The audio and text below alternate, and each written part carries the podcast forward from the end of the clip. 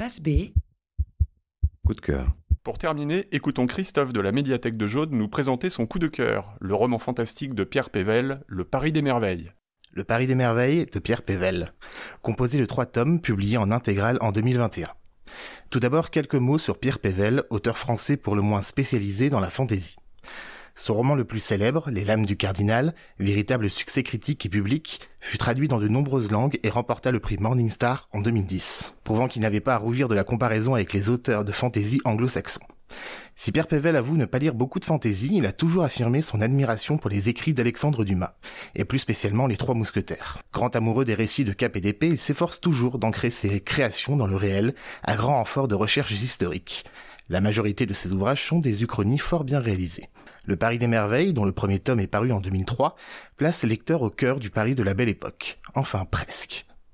Pierre Pével décide de plonger cette réalité dans un monde de fantaisie chatoyant, où gnomes, dragons et fées côtoient les célèbres brigades du tigre, et où même la tour Eiffel n'est plus faite de métal, mais d'un bois blanc magique et chantant.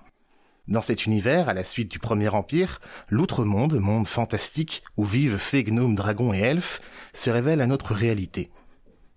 Bien qu'existant depuis toujours, cette révélation a permis à la société, et surtout à Paris, de profiter des innombrables merveilles du monde magique, aussi bien les bonnes que les mauvaises. Ainsi mages ténébreux, reines obscures et dragons belliqueux viendront émailler les récits que Pierre Pével nous propose. Car oui, il ne s'agit pas ici d'une seule grande histoire découpée en plusieurs volumes, mais d'une myriade de récits plus ou moins longs mettant en scène les mêmes protagonistes.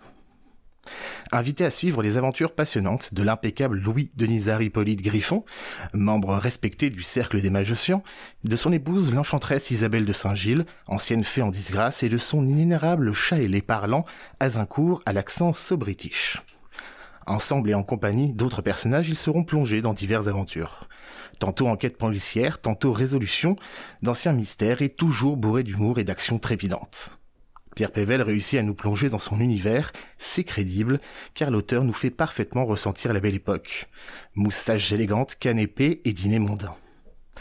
L'ouvrage Le Paris des merveilles avec son style narratif efficace et sincère, ses récits d'aventure extraordinaires et ses protagonistes attachants en devient addictif. Et à la fin de votre lecture, vous n'aurez plus qu'un désir, vous y replonger. Et cela tombe bien car cet univers du Paris des merveilles se prolonge dans deux autres ouvrages en collaboration avec d'autres auteurs et au travers la bande dessinée Les Artilleuses.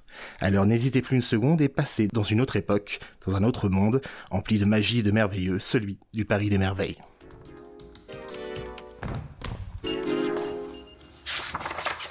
B. Le podcast des médiathèques de Clermont-Auvergne Métropole.